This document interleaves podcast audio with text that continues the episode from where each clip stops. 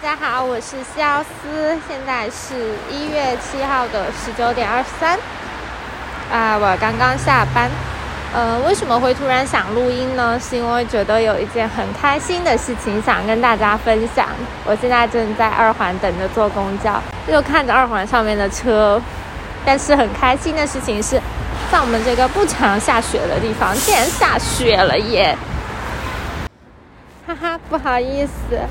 刚才突然上公交了，我就暂停了，现在又下来了。刚才发了一个视频给我的朋友，因为他那边光是下雨嘛，他就很生气，因为感觉整个我们这个省都在下雪，可是他那儿在下雨。因为这个事情真的很离奇，我们这个地区它就不怎么下雪，可以说我也没怎么见过这种场面哈。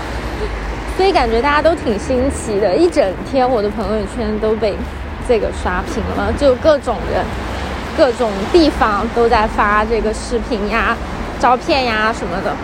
我有一个特别好的朋友，他拍的公司外面的嘛，因为他的公司在一条比较有特色的街上，会有一些比较古风的建筑，所以他就拍了之后，还被一个挺有名的公众号转发了。